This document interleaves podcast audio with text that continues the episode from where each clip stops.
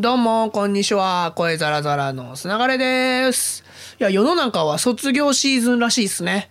あの、SNS の投稿で見たりとか、あと、息子さん、娘さんがね、あの、卒業しましたみたいな投稿を見て、なるほど、卒業シーズンだってことに気づいたんですけど、僕が卒業式で思い出すのは色紙ですね。あげる方なんですけど、もらう方じゃなくて。で、これ何の話かっていうと、高1の時に部活の先輩の高3のね、先輩たちに色紙書かなきゃいけないってよくある話じゃないですか。でも、30人、40人ぐらいいて、2人ぐらいしかまともに喋ったことないわけですよ。部長と副部長ね。他の先輩とそんな喋んないじゃないですか。1年生と3年生だし。そんなのさ、40枚ぐらいですよ。一気に書かなきゃいけないミッションがやってくるわけですよ。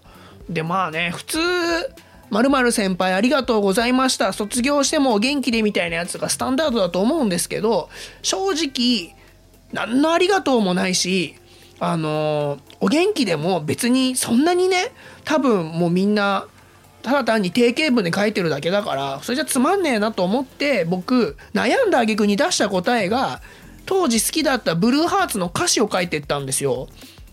えー、例えばドブネズミみたいに美しくなりたいで1人。で写真には写らない美しさがあるからで2人。でリンダリンダリンダリンダリンダで3人みたいな。まああとこれはリンダリンダの歌詞ですけどあと栄光に向かって走るあの列車に乗ってあの栄光に向かって走るあの列車に乗っていこうみたいな。話のままで止め出してあの列車に乗っていこうみたいな。ので書いてってるんですけど。あのまだね多分リンダリンダとトレイントレインは分かるような気がするんです。これこいつもしかしてこんなことこの歌詞書いてんじゃねえかなとか。でも気が狂いそう優しい歌が好きで。あああなたにも聞かせたいとか。これね もしかしたらリンあのブルーハーツだって気づかない可能性ありますよね。そうするととんでもなくわけわかんないことを言ってる気が狂った後輩の色紙になってしまうなと思って今考えると恥ずかしいなと。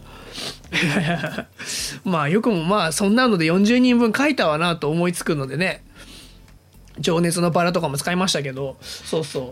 でねなんかせっかく SNS 時代なんでもしですよあのこの高校3年生の時のじゃ高1の時の高3の先輩方3040名ぐらいが、えー、今このシーズンになぜか色紙を見直してすげえ気狂ったこと書いてる後輩がいるぞってことに気づき、えー、SNS でググってみて写メを送ってくれるみたいなドラマが生まれたらいいなっていうのを思ったんですよね。卒業シーズンってことで。さすがにないと思うけどな。あと10年以内にワンチャンあってほしいな。もう会いに行きますけどねその色紙取りあのその色紙で。もうめっちゃお酒飲めそうですしね。いやそんな出会いないかな。ちょっと期待したいな。10年後。いや10年以内だな。まあでも僕ももうそんな色紙なんて後輩からもらった色紙なんて持ってないしな。さすがにないかな。